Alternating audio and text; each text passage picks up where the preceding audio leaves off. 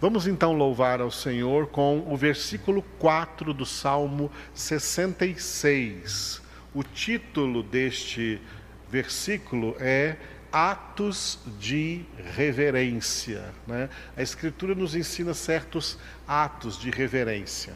Há, uma, há, um, há um contraste entre reverência e irreverência.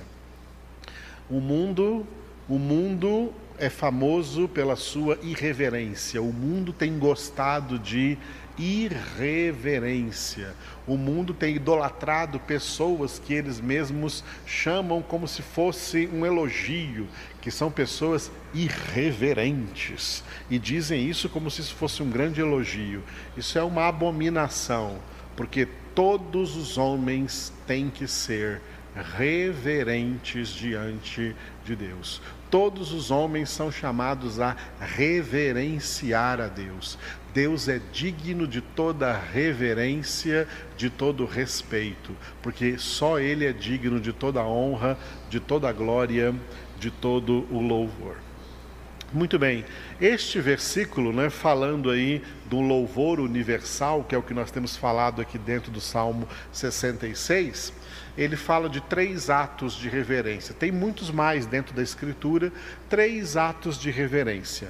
O versículo diz assim: prostra-se toda a terra perante ti, canta salmos a ti, salmodia o teu nome. Repetindo, prostra-se toda a terra perante ti, canta salmos a ti, salmodia o teu nome. Esse versículo então tem três partes: parte A, parte B e parte C. A parte A é prostração. 66, 4a, prostração. Prostra-se toda a terra perante ti. Você viu que eu coloquei de outra, de outra cor ali. Prostra-se, né? Prostra-se toda a terra perante ti. O que significa prostrar-se diante de Deus? Tem a ver também com ajoelhar-se diante de Deus ou prostrar-se fisicamente diante de Deus. É claro que o ato físico em si, ele não é tão relevante quanto o ato interior, a intenção interior do coração. Nós já vimos muita gente que se ajoelhava diante de Deus, ou se prostrava diante de Deus, mas só com o corpo, só um ato externo, e não era um ato interno, verdadeiro, da alma, do coração, do interior. Alguém que sente a necessidade assim de se prostrar diante de Deus como algo vindo do interior significa uma alma verdadeiramente submissa a Deus, uma alma verdadeiramente humilhada diante da presença de Deus, uma alma quebrantada diante de Deus, uma alma entregue ao Senhor. Essa pessoa que vive então prostrada diante de Deus. Nós podemos viver prostrados diante de Deus, mesmo não estando prostrados fisicamente, mesmo quando não estamos ajoelhados, não ficamos ajoelhados o tempo todo, mesmo andando, mesmo vivendo a nossa vida normal no dia a dia, andando aí dentro das nossas circunstâncias, nós podemos em tudo quanto fizermos termos dentro de nós, no nosso interior, um estado espiritual de prostração, de entrega, de total reverência diante do nosso Deus. No entanto, falando mesmo da, dessa prostração, dessa humilhação diante de Deus, isso é algo profetizado para acontecer em todos os níveis, no céu, na terra e debaixo da terra. É o que Paulo escreveu em Filipenses, capítulo 2, versículos de 10 a 11, versículos 10 e 11 de Filipenses 2. Para que ao nome de Jesus se dobre todo joelho nos céus, na terra e debaixo da terra, e toda língua confesse que Jesus Cristo é Senhor para a glória de Deus Pai. Todo joelho se dobrará no céu, os, os salvos que estiverem no céu na glória, na terra os que estiverem na terra, especialmente no período aí do reino milenar, porque depois essa terra vai passar, e debaixo da terra representa o estado de condenação. Satanás, os demônios e todos os ímpios condenados, né, dobrarão lá no lago de fogo e de enxofre, dobrarão os seus joelhos, até mesmo antes de serem lançados lá, ainda diante do julgamento, do juízo do grande trono branco, quando estiverem então cientes da sua eterna condenação, ressuscitados com as almas tiradas do inferno e unidas de novo aos seus corpos, mesmo antes de serem lançadas no lago de fogo e de enxofre, se ajoelharão e declararão embora tardiamente, sem mais valor de salvação para eles, declararão que Jesus Cristo é o Senhor. O segundo ato de reverência citado neste versículo 4 do Salmo 66, a parte B do versículo é cantar, né? Então está escrito: canta salmos, canta salmos a ti. Cantar é uma coisa que é, todo mundo faz na face da terra, mas a maioria não canta para Deus. A maioria não canta a Deus. Não são cânticos espirituais. Há uma diferença em, na, em todo o contexto da arte chamada música.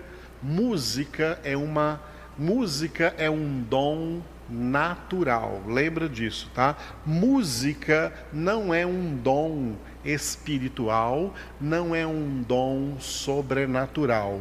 Música é um dom natural. É por isso que a terra é cheia de música, é cheia de músicos, porque muita gente tem, muita gente é dotada, dotada por Deus Todos os dons são de Deus, tanto os dons naturais como os dons sobrenaturais espirituais. Todos são dotados por Deus de muitos dons naturais. Mesmo, mesmo os homens ímpios também têm dons naturais. E dentre esses dons naturais, o dom natural da música. Música não é um dom espiritual. Por isso que ela não está lá na lista de 1 Coríntios capítulo 12. Música é um dom natural. Quem tem o dom de tocar algum instrumento, quem tem quem é dotado de uma voz bonita para cantar, de uma voz forte, de uma voz alta, de uma voz aguda, de uma voz bonita, uma voz melodiosa para cantar, isso é dom de Deus, tá? Um dom de Deus, mas não é dom espiritual, é dom natural. Por isso que os homens que não são de Deus e que têm esse dom, usam esse dom para quê? Para toda essa musicalidade profana que existe no mundo. Toda música mundana é profana, toda, sem exceção. Pode ser uma música clássica que não tem letra alguma, é só tocada por uma orquestra regida por um maestro, músicas eruditas, né? como essas músicas populares, sejam nacionais, sejam internacionais, não importa o ritmo que seja, todas essas músicas são profanas. São músicas irreverentes. É um estilo de cantar que não é um ato de reverência a Deus, é um estilo de cantar que é um ato de irreverência contra Deus e contra a santidade, contra a santidade de Deus.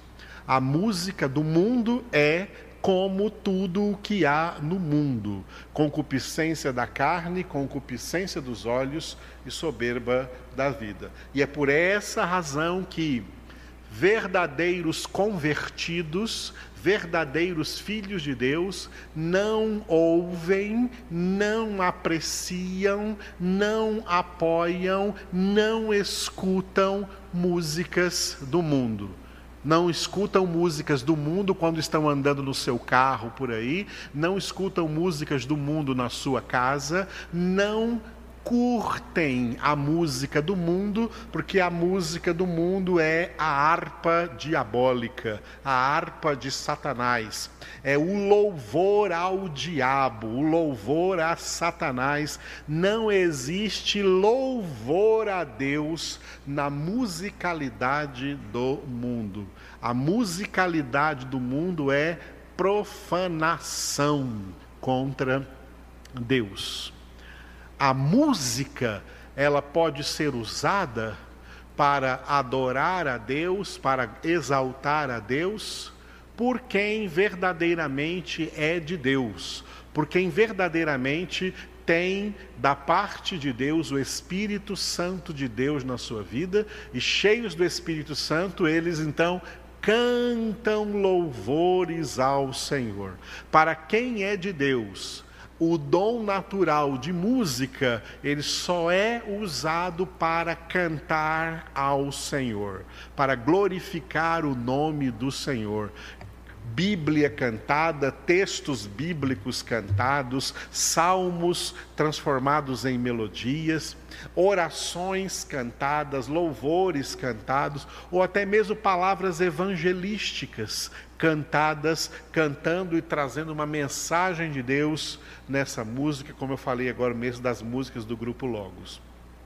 Quem é de Deus renuncia à música do mundo, porque a música do mundo é profana e a música de Deus é sagrada, é santa, é espiritual e nós somos ordenados, faz parte, faz parte na palavra de Deus das ordens que tem para nós na palavra de Deus, nos ordena também a cantar ao Senhor, como nós podemos ler, por exemplo, no Salmo 96, Salmo 96, versículos 1 e 2.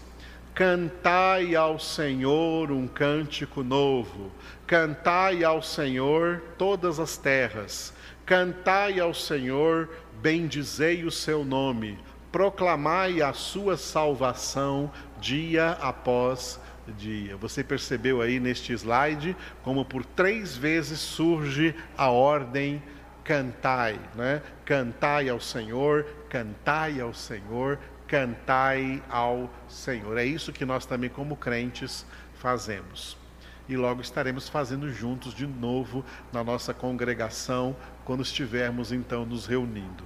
Agora, né, cante em sua casa, louve ao Senhor na sua casa, cante louvores ao Senhor e se colocar na sua casa alguma música, coloque músicas que louvam ao Senhor, que glorifiquem ao Senhor. Porque se você colocar músicas mundanas na sua casa, elas invocam demônios para dentro do seu lar e aí a coisa vai ficar feia para o seu lado. É melhor você louvar a Deus. Lembram de Paulo e Silas na cadeia em Filipos?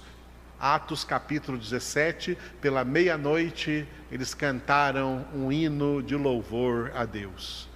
E o poder de Deus veio sobre aquela cadeia, um grande terremoto abriu aquelas portas e, a, e soltou os, as correntes, as amarras, as algemas de todos que estavam ali presos, porque Deus se alegrou com os seus filhos ali, Paulo e Silas, cantando louvores a Deus, apesar da situação de sofrimento e de precariedade que eles estavam passando. Em meio a essa pandemia, eleve louvores a Deus, em nome de Jesus, porque Deus está agindo o tempo todo. A parte C do versículo, né, Salmo 64, 65, 66, 4c é salmodiar. Né? Eu expliquei salmodiar é orar diariamente cinco salmos. Pega o livro dos Salmos, que tem 150 salmos, e cada dia leia cinco salmos. O que, que vai acontecer? Cada 30 dias você leu todo o livro dos Salmos. Eu tenho o costume de orar os cinco salmos por dia. Cada salmo eu leio o salmo e faço uma oração. Oro por alguma coisa que Deus coloca no meu coração. Oro por, por algo, por algum propósito que o Espírito Santo me dirige a orar naquele momento. Então, cinco salmos, cinco orações e isso é algo tremendo. O resultado disso é uma grande paz que a gente sente, porque o Espírito Santo vem encher as nossas vidas quando nós falamos com o Senhor em salmos, né? Usando para isso aí também o livro dos salmos. E é isso que o apóstolo Paulo também orientou quando escreveu a carta aos Efésios. Efésios, capítulo 5, versículos 18 e 19. E não vos embriagueis com vinho, no qual há dissolução, mas enchei-vos do espírito, falando entre vós com salmos, entoando e louvando de coração ao Senhor com hinos e cânticos espirituais. Você viu que eu grifei aí de, de azul? Falando entre vós com salmos. Isso é salmodiar, usando o livro dos salmos para orar, para louvar a Deus. Salmodiar, portanto, é um ato de culto, é um ato de reverência. Então, este versículo do, do Salmo 66, esse versículo 4, trouxe para nós aí três atos de reverência: prostrar-se diante de Deus, cantar única e exclusivamente a Deus, salmodiar diante de Deus, diante do Senhor, falando com Ele através dessas orações inspiradas e inspiradoras que nós temos aí no livro dos Salmos. É por isso que as nossas congregações nós sempre salmodiamos ao Senhor. É isso que a igreja deve fazer sempre. Então, vamos realizar agora mais um ato de reverência. Outro ato de reverência que a palavra de Deus cita para nós é a nossa oração. Oremos ao Senhor. Outro ato de reverência é o que estamos fazendo aqui, congregando, mesmo online, como estamos fazendo.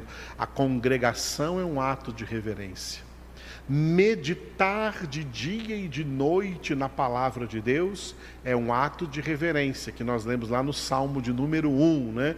O homem que tem o seu prazer na lei do Senhor e nela medita de dia e de noite. A lei do Senhor ali é a palavra de Deus. E nessa palavra ele medita de dia e de noite. Meditar na palavra de dia e de noite é um ato de reverência reverência a Deus.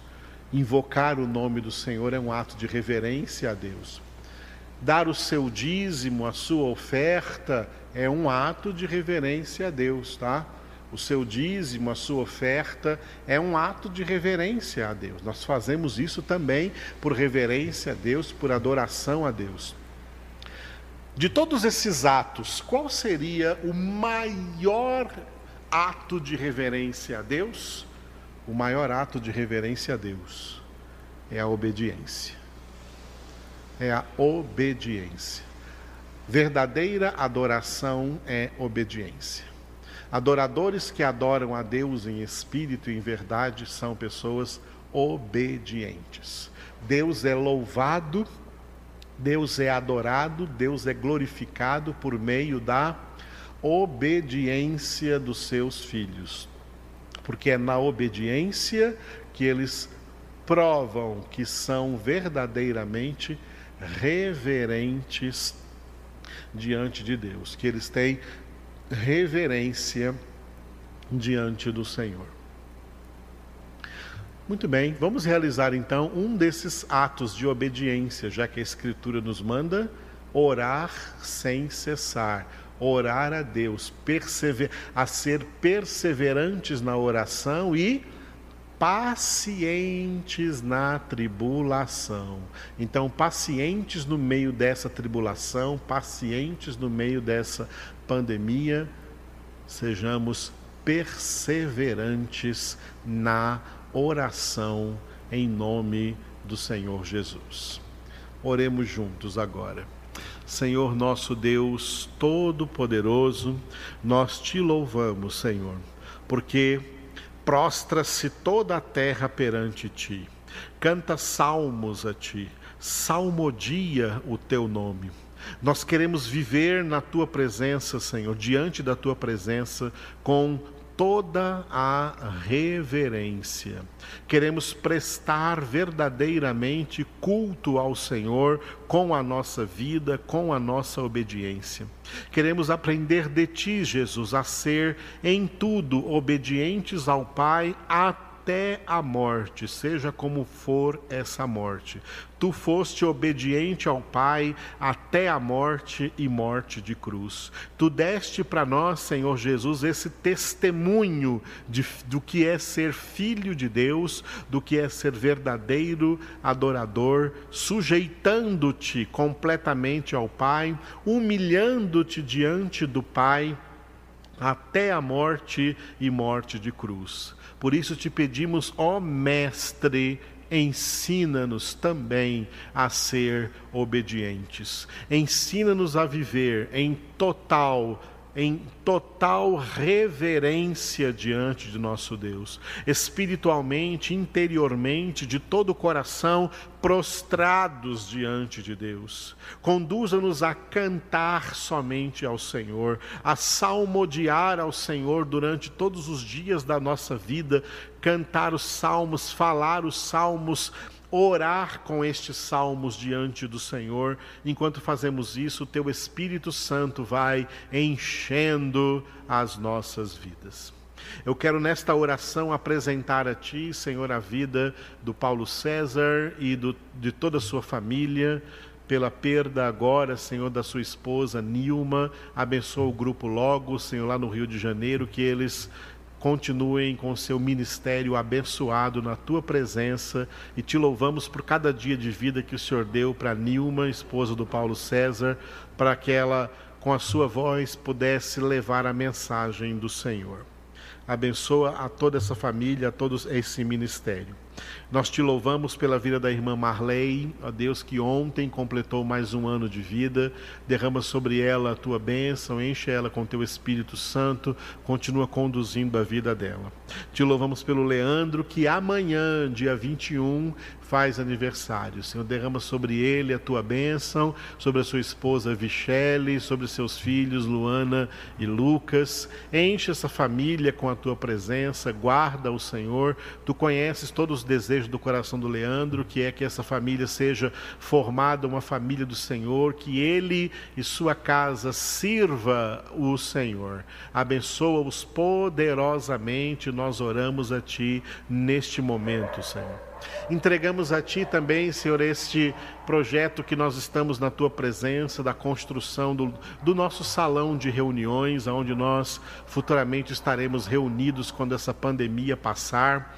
Abençoa todos quantos têm sido generosos, todos quantos ainda o serão, começarão a ser, nos seus dízimos e ofertas, e mais além disso, Senhor, para que nós tenhamos recursos suficientes para construir esse salão onde nós poderemos estar ali reunindo-nos, congregando-nos na tua presença. Entregamos a ti todos os detalhes, desde todos os projetos que estamos fazendo, Senhor, até a total construção. Entregamos em tuas mãos todos os trabalhadores que vão ali trabalhar, que todos sejam tocados pela graça do Senhor e pela misericórdia do Senhor, nós possamos logo estar reunidos em teu nome, Jesus, e para a tua glória.